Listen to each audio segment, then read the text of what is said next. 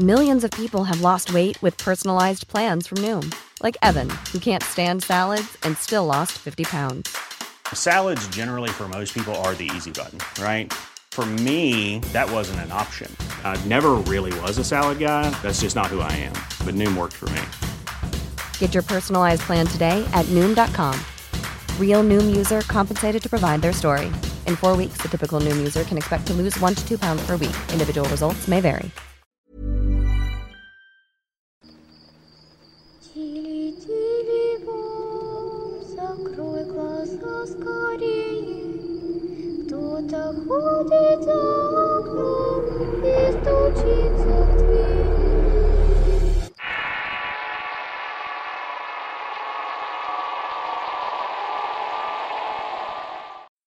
Les compartiré una experiencia que tuve una vez en compañía de unos cuates cuando veníamos de jugar fútbol. Esto pasó en San Juan del Río Querétaro, en una colonia llamada Solar Espantí ubicada en la zona oriente. Todos los días sábados nos reuníamos con los amigos para jugar fútbol y al término del juego me echaban un aventón para mi casa. Cabe resaltar que en esta colonia han pasado fenómenos extraños en sus alrededores, y los mitos y relatos de varias personas nos han hecho esperar. Esa noche mi amigo y yo nos quedamos platicando en la entrada de la colonia por un buen rato. Ya eran casi las 12 de la madrugada y nos despedimos tranquilamente. En eso estábamos cuando de repente las luminarias de la calle comenzaron a parpadear dejándonos en total oscuridad por algunos segundos. Los perros comenzaron a aullar y mi amigo todavía antes de echar a andar en la camioneta se quedaron asombrados pero no arrancaron. Yo sin embargo no detuve el paso y riéndome me volví a despedir. Caminé una cuadra sobre esa avenida y entré a una calle que en ese entonces tenía pocos vecinos. Era una cena poco habitual ya que la luz iba y venía cada rato, y los perros estaban ladrando como locos. Comencé a ponerme un poco nervioso ya que he sabido que cuando esto sucede es porque hay energías en los alrededores. Estaba cruzando la mitad de la calle pasando al lado de la última casa cuando comencé a escuchar murmullos. Parecía que me estuvieran rodeando, se escuchaba muy cerca de mí. Yo, tratando de dar una explicación, pensaba que era alguna parejita escondida en los terrenos baldíos, que aprovechando la oscuridad estarían haciendo de las suyas. Pero lo peor del caso es que no había nadie. Aceleré el paso, pero los murmullos no cesaron hasta que llegué a mi casa. Al momento de entrar me percaté que mi perra estaba muy inquieta y fijando la mirada a la nada. Le hablé, pero solo volteaba a mirarme por unos instantes y volví a fijar la mirada. Decidí entrar a mi habitación y minutos después todo se calmó. Me pasé un buen rato pensando en lo que había ocurrido. Sinceramente nunca me había pasado antes, pero fue una experiencia aterradora.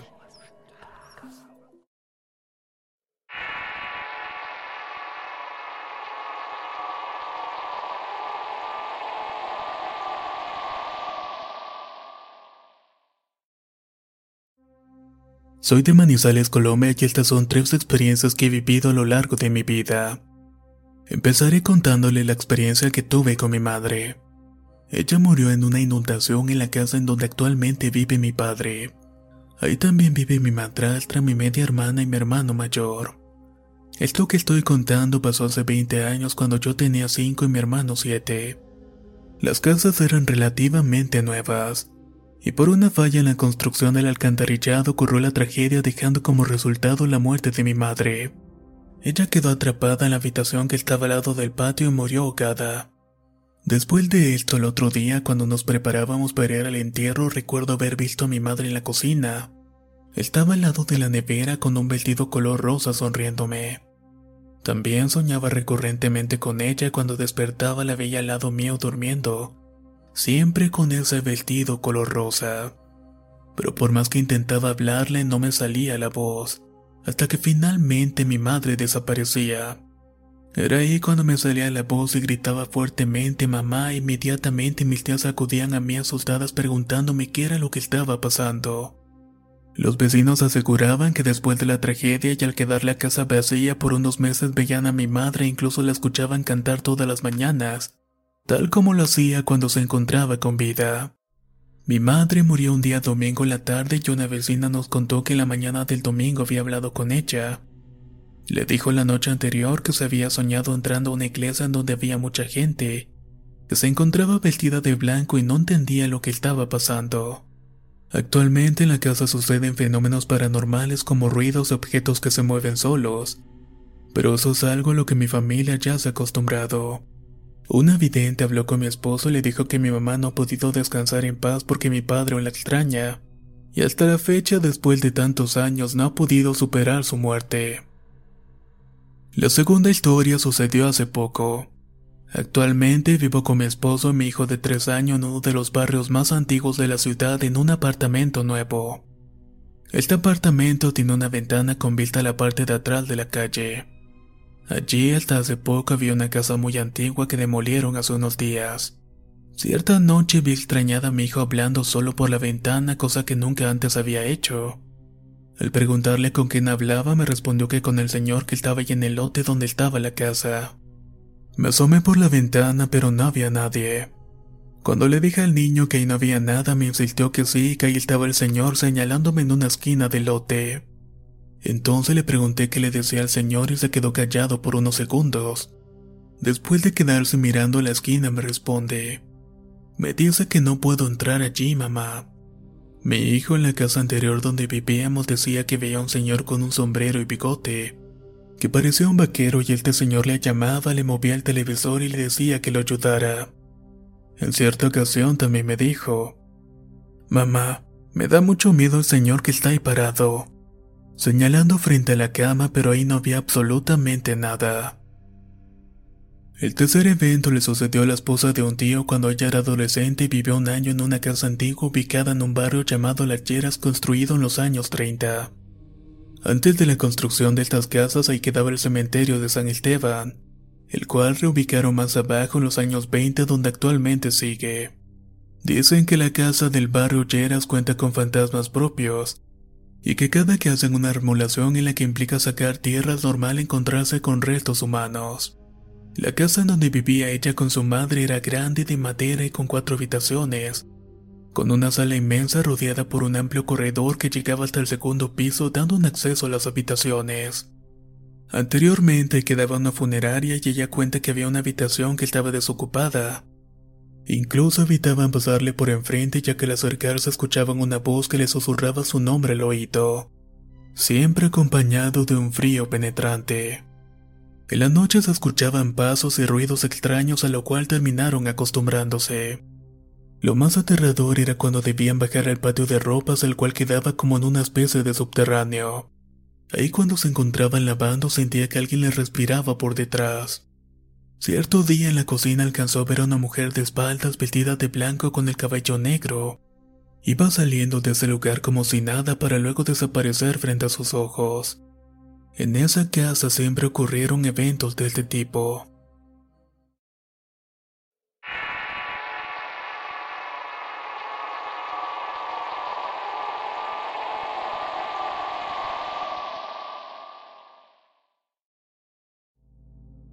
Me llamo Federico y vivo en San Juan, Argentina.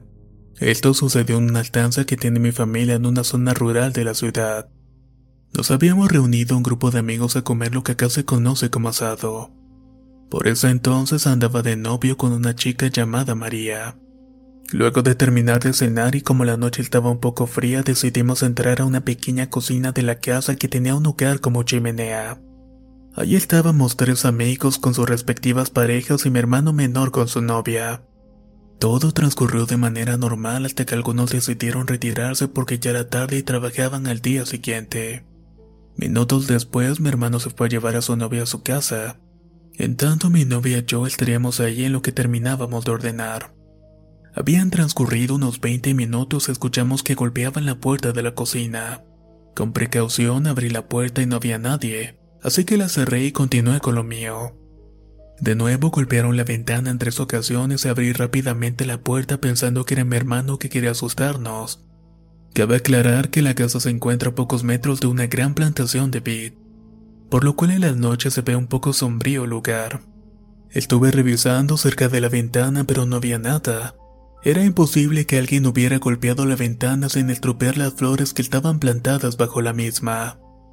Ya un poco preocupado de que fuera más que una broma, cerré la puerta y tomé un rifle calibre 22 que había en la casa. No había terminado de cerrar la puerta y volvieron a golpearla en ese momento. Enfurecido salí diciendo groserías y hago dos disparos hacia el suelo. Justo en ese momento veo aparecer el auto de mi hermano, el cual me miró asombrado de verme con el arma en la mano y me preguntó, Hermano, ¿qué es lo que está pasando? A lo cual le contesté que nada y nos subimos lo más rápido posible para irnos del lugar. Esto sucedió hace alrededor de cuatro meses en pleno invierno. Quiero aclarar que vivo en una zona desértica y entonces una nevada importante cerca de la ciudad es un fenómeno poco usual. Por esto mucha gente acude a los lugares nevados para ver y de paso que los niños jueguen un poco. Ese día yo salí de trabajar, pasé a buscar a mi esposa y a mis tres hijas para salir un poco del bullicio de la ciudad. Llegamos a una localidad llamada Los Perros donde había nevado bastante. El paisaje era sumamente hermoso, pero debido a la gran cantidad de personas en el lugar y siendo de esos que no les gusta estar entre la multitud, decidimos seguir un poco más adelante por un camino de tierra compactada para buscar un mejor lugar con menos gente y más nieve.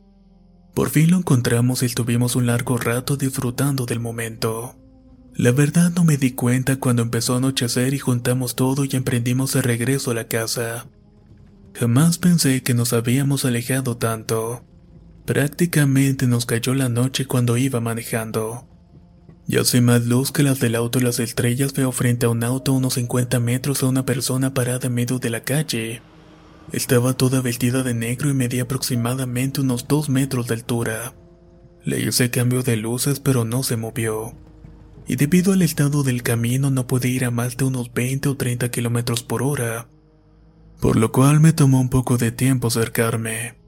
Ya más cerca y con el miedo de que fuera un posible asalto y pensando en la seguridad de mis hijas me detuve. Tomé mi pistola y me bajé y le dije a mi esposa que pusiera los seguros a las puertas. Me acerqué lentamente pero esta figura no volteaba a mirarme. Se mantenían de espaldas a mí siempre mirando hacia abajo.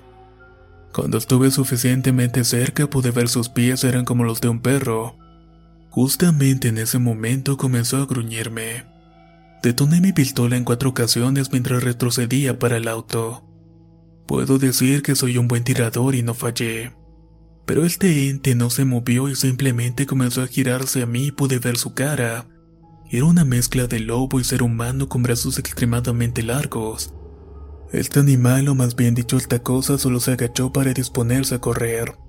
Estaba invadido del miedo y volví a dispararle y esta ocasión lo escuché gritar de dolor y corrió hacia la maleza. Yo hice lo mismo, corrí hacia el auto, me subí y conduje rápido para salir de ahí entre los llantos de mis hijas y mi esposa. Jamás supe lo que era esa cosa ni pretendo saberlo.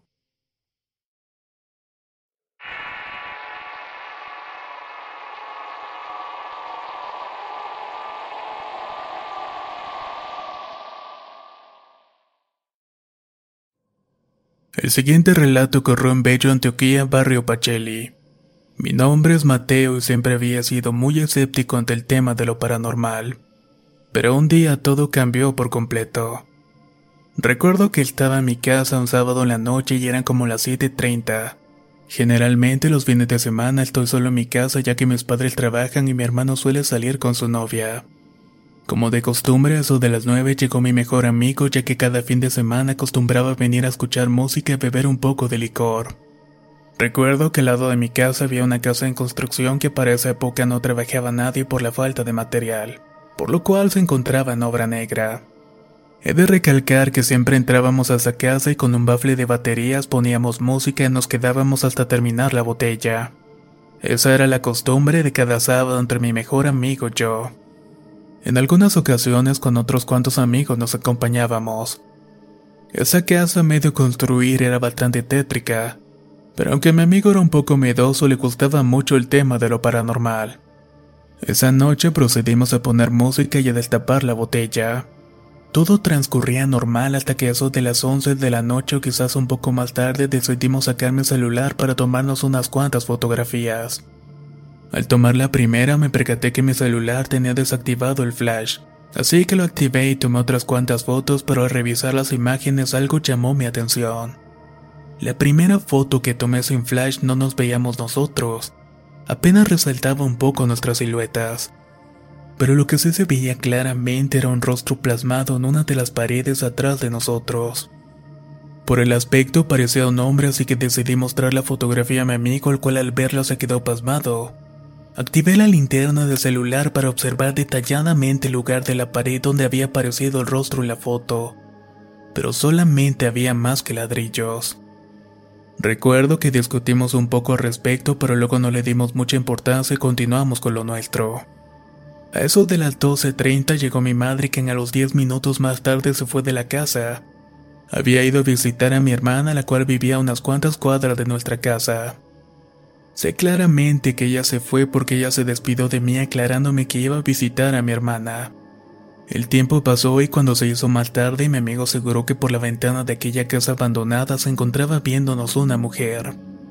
Él, muy anonadado y con un poco de pánico, me comentó lo sucedido y me preguntó si mi madre había salido de la casa. Le dije que sí, pero que ya hacía un buen rato que se había marchado.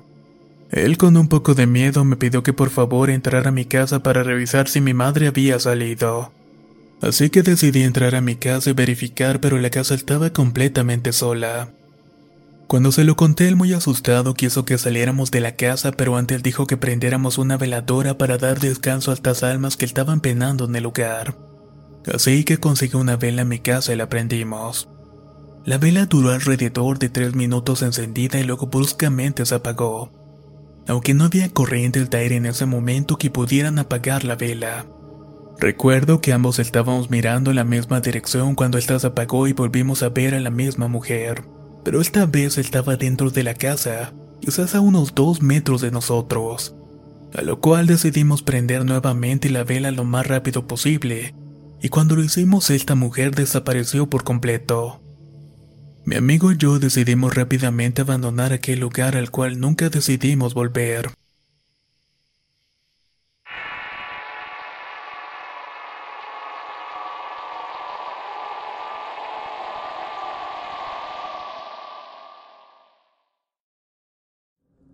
Cuando éramos pequeñas, mi hermana mayor y yo pasábamos mucho tiempo solas. Por aquellos años mi madre trabajaba en el centro de la ciudad y se llevaba a mi hermana menor. Estando en la Ready to pop the question? The jewelers at BlueNile.com have got sparkle down to a science with beautiful lab-grown diamonds worthy of your most brilliant moments. Their lab grown diamonds are independently graded and guaranteed identical to natural diamonds, and they're ready to ship to your door. Go to Bluenile.com and use promo code LISTEN to get $50 off your purchase of $500 or more. That's code LISTEN at Bluenile.com for $50 off. Bluenile.com code LISTEN. I'm Sandra, and I'm just the professional your small business was looking for. But you didn't hire me because you didn't use LinkedIn jobs. LinkedIn has professionals you can't find anywhere else, including those who aren't actively looking for a new job but might be open to the perfect role, like me. In a given month, over 70% of LinkedIn users don't visit other leading job sites. So if you're not looking on LinkedIn, you'll miss out on great candidates like Sandra. Start hiring professionals like a professional. Post your free job on linkedin.com/people today.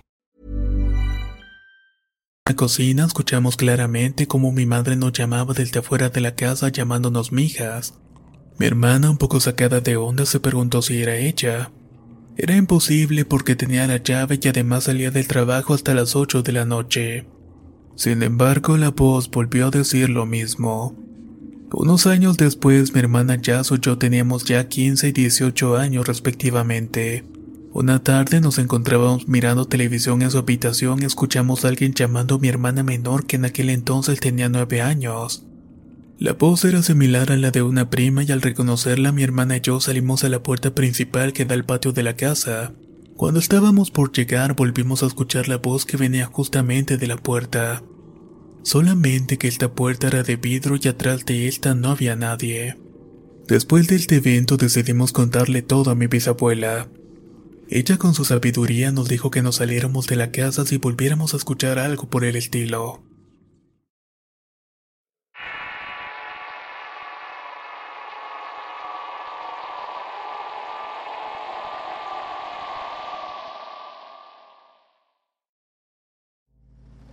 Tengo 15 años y soy originaria de Cancún.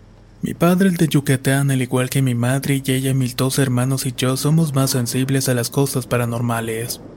En mi casa siempre han ocurrido eventos extraños a todos, No hay nadie que no haya vivido algo por el estilo. A tres de mis hermanos los han visitado la misma sombra, la sombra de un hombre alto con un sombrero. Mi hermano José cuenta que cuando era niño veía serpientes con pies. Nosotros teníamos la creencia que si puedes ver esos porque eres muy susceptible a cosas paranormales. Desde eso empezó a ver sombras por la casa mientras que por las noches sentía que le pegaban en la hamaca. Mi hermana y mi madre siempre sueñan con familiares muertos, pero mi experiencia comienza hace dos años atrás. A principio de mi segundo año de secundaria yo estaba en el turno de la tarde.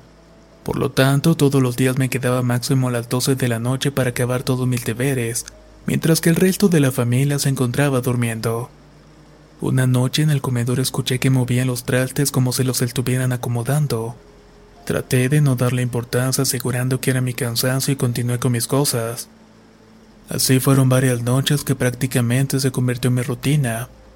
A los dos meses de curso me cambiaron de turno así que dejé de experimentar esa situación y quedó en el olvido. Por el mes de octubre empecé a despertarme primero a las 3 de la madrugada con la sensación de alguien mirándome. Eso sinceramente me transmitía mucha intranquilidad.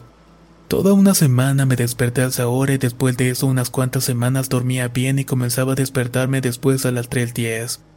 Así estuve despertándome a la misma hora casi durante un mes completo. Terminando ese periodo dormía bien unas cuantas semanas y luego comencé a despertarme a las 3.30 de la madrugada. Y por último terminé despertándome una vez a las 3.33. Ahí fue cuando tuve la primera visita. Aún recuerdo que un viernes yo terminé de hacer mis oraciones, me acosté a dormir y me tapé el cuerpo completo con una manta blanca. A las 3.33 puntualmente desperté y tuve lo que muchos llaman la subida del muerto. Por más que quería gritarle a mi hermana no podía porque no salía mi voz. Así que cerré mis ojos para concentrarme en una oración. Al abrirlo sentía unos dedos hundiéndose en la sábana tratando de bajarla. Mentalmente comencé a rezar la oración a San Miguel y poco a poco comencé a moverme, pero al girar mi cabeza hacia la ventana vi un hombre parado observándome. Era una sombra alta con el físico de un hombre. Cerré mis ojos y comencé a llorar del miedo y no sé cuánto tiempo estuve así. Esa noche no abrí los ojos hasta que sonó mi alarma por la mañana. Con el tiempo estas visitas fueron constantes y pasaba lo mismo como la primera vez. A diferencia que cuando despertaba él ya no se encontraba a la ventana, ahora se encontraba a los pies de mi cama. Un día cuando uno de mis hermanos vino de visita y nos contó que cuando dormía en el cuarto de atrás de la casa siempre despertaba asustado, ya que juraba que en la entrada del cuarto había una sombra viéndolo. Decidí contarle mi historia y lo único que pudo aconsejarme fue tener una figura de San Miguel Arcángel y que me pusiera a rociar un poco de agua bendita en mi cuarto. Tiempo después mi madre comentaba con su comadre que limpiando la casa hace unos meses había encontrado una libreta que tenía escrita una serie de pasos extraños, y días después en el techo encontró una billetera con cartas de tarot y hojas extrañas. Le conté todo a mi hermana así que decidimos echar agua bendita por toda la casa. Hicimos unos rezos pues estábamos seguros que pasaba algo malo. Al terminar me acosté a dormir y toda la noche tuve pesadillas. En la mañana recibí una noticia mi abuelo había tenido un accidente. Estaba bastante grave y podía perder la vida. Eso me impactó tanto y lo sentí como una amenaza por parte de la cosa que me estaba acechando. Mis horas de sueño eran menos y estaba más delgada y con menos vida, ya que estaba cansada de la situación y que mis padres lo atribuyeran al estrés. Las pesadillas y las visitas tan constantes con el tiempo fui aprendiendo a saber cómo lidiar con ellas pero aún así toda la situación era bastante tétrica y cansada. Una noche de visita en casa de un amigo al pasar por uno de los cuartos me sentí extraña. Sentía demasiado frío y que algo no estaba bien. De regreso al contarle lo sucedido me confesó que su abuela había muerto en ese cuarto fue así como me di cuenta que podía percibir más fácilmente este tipo de cosas. Desde ese momento mi situación se calmó pero la de mi hermano empezó a empeorar pues él aseguraba que un perro se ponía encima de él todas las noches. Después de eso mi vida continuaba tranquila hasta no hace mucho. En mis vacaciones acostumbraba a dormir hasta tarde para esperar a mi hermana que por su trabajo llegaba casi a las 2 de la madrugada. Una noche me quedé completamente sola con mi sobrino y eran las 2 de la madrugada. Mi hermana había avisado que llegaría tarde por ciertas cosas, Salí de mi cuarto para preparar mi cena y sentí un frío horrible. Mi piel estaba de gallina y sentí algo mirándome como si estuviera viendo todo lo que hacía. Logré hacer mi comida y me metí corriendo a mi cuarto donde me sentí más tranquila. No pasó mucho tiempo cuando escuché que tocaron mi puerta pero no quise salir. Sabía que si mi sobrino se hubiera levantado me diría tío o abriría la puerta sin tocar. Luego de eso mi gata empezó a llorar y salí asustada tratando de no pensar en la sensación que sentía. Pero cuando llegué a la cama de mi gata ya no estaba. De hecho ni siquiera se encontraba en la casa. Como pude hice la señal de la Santa Cruz y me metí a mi cuarto de ahí empezaron a intentar abrir la puerta ya que sonaba como movía la chapa. Yo con ganas de ir al baño salí de nuevo y de camino a mi cuarto en la ventana de la sala vi a la misma sombra de siempre observándome. Me puse a llorar y lo primero que hice fue llamarle a un amigo. Cuando me contestó me dijo que sonaba muy alterada y le conté todo lo ocurrido. Él estuvo conmigo hasta que llegó mi hermana y mientras hablábamos él también pudo escuchar cómo trataban de abrir la puerta y golpeaban la ventana. Desde ese momento siento que la sombra se acerca más a mí y nada de lo que hago funciona para ahuyentarla.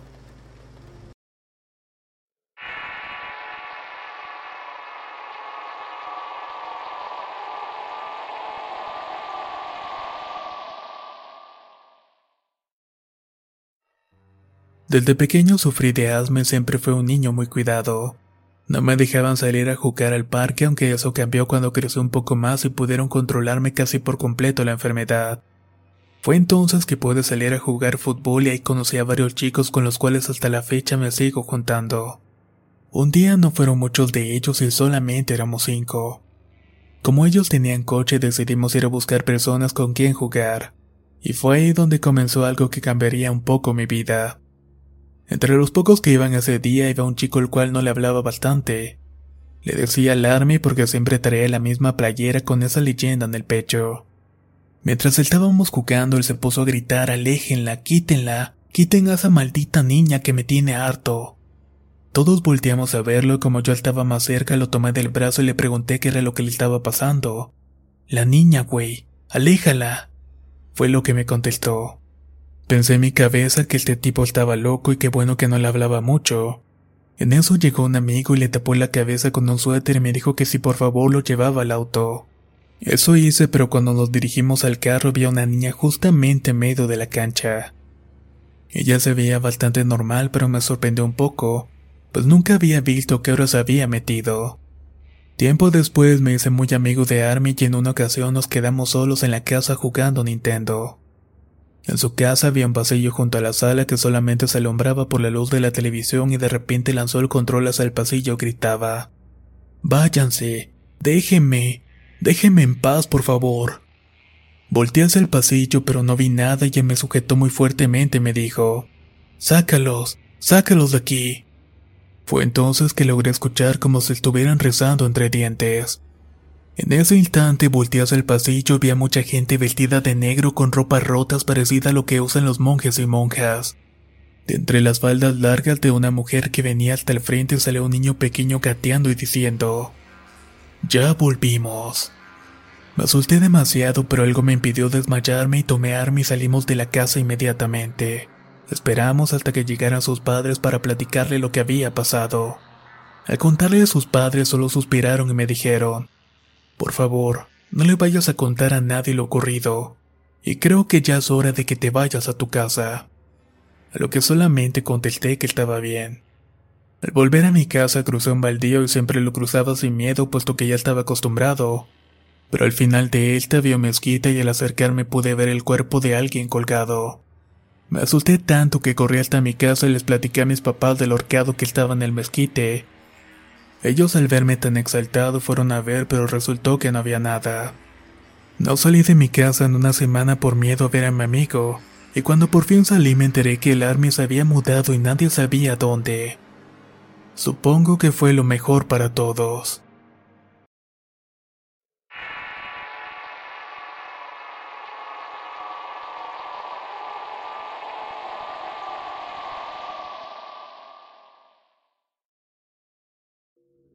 Un día como cualquier otro al estar arreglándome para ir a la escuela empecé a escuchar que gritaban ayuda, ayuda. En ese momento pensé que era mi hermana porque tenía que salir 10 minutos antes que yo. Pero al seguir escuchando los gritos salí a despertar a mi madre y decirle lo que estaba pasando. Ambas salimos a la calle pero no vimos ni escuchamos nada. Ella me dijo que era mi imaginación ya que la noche anterior había estado escuchando historias de terror en el canal. Cuando ya era hora de irme me despedí de mi mamá pero al llegar a la escuela me empecé a sentir muy mal.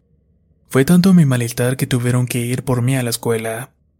Así que llegué a mi casa y encontré a mi hermana acostada en su cama con temperatura.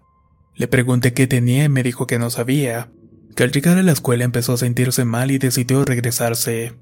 Le conté todo lo sucedido en la mañana y me dijo que escuchó lo mismo por el parque que está cerca de la casa.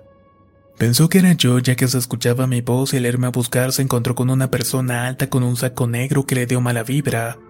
Por eso decidió irse directamente a la escuela.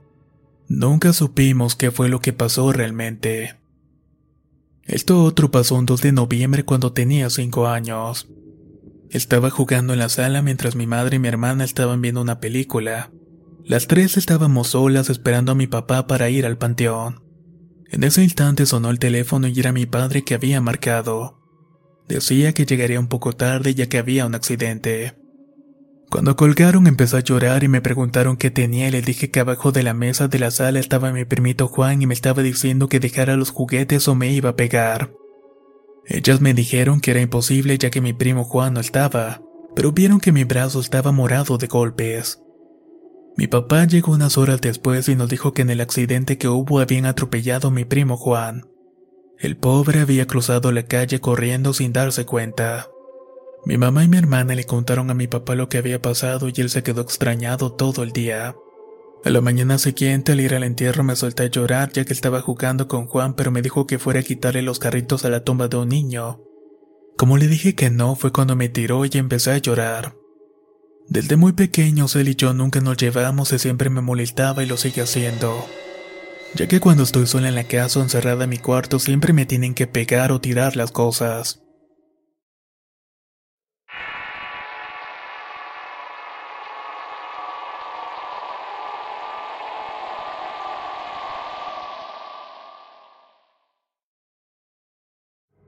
Cuando tenía aproximadamente 5 años, en una ocasión me quedé a dormir en la sala de mi casa.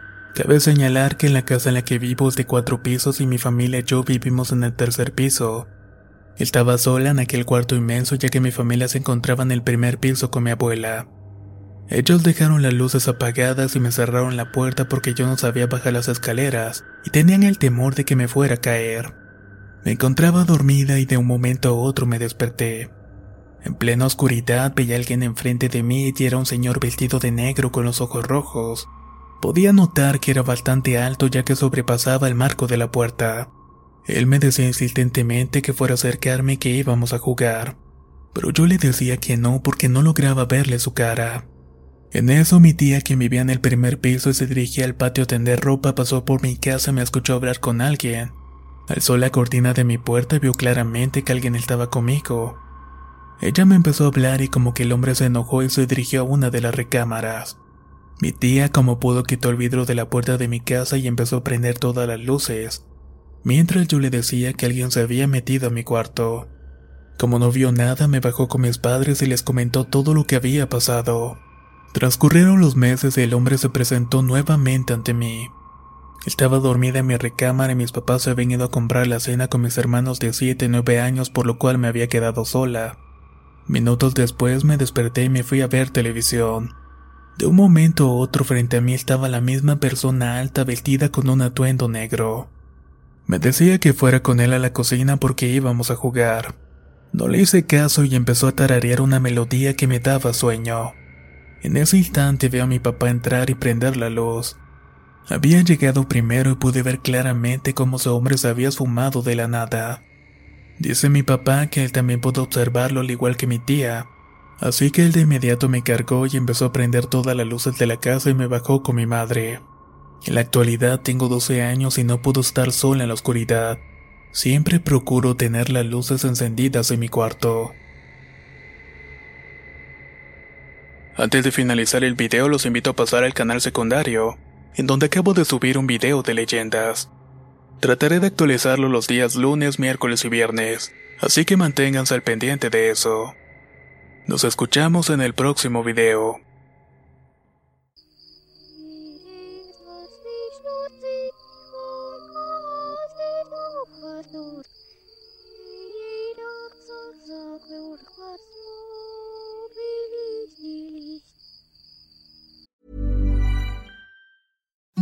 Imagine the softest sheets you've ever felt. Now imagine them getting even softer over time. That's what you'll feel with Bowl and Branch's organic cotton sheets. In a recent customer survey, 96% replied that Bowl and Branch sheets get softer with every wash. Start getting your best night's sleep in these sheets that get softer and softer for years to come. Try their sheets with a 30-night guarantee. Plus, get 15% off your first order at bowlandbranch.com. Code BUTTERY. Exclusions apply. See site for details. Planning for your next trip? Elevate your travel style with Quince. Quince has all the jet setting essentials you'll want for your next getaway, like European linen, premium luggage options, buttery soft Italian leather bags, and so much more. And is all priced at 50 to 80% less than similar brands. Plus, Quince only works with factories that use safe and ethical manufacturing practices. Pack your bags with high-quality essentials you'll be wearing for vacations to come with Quince. Go to quince.com/pack for free shipping and 365-day returns.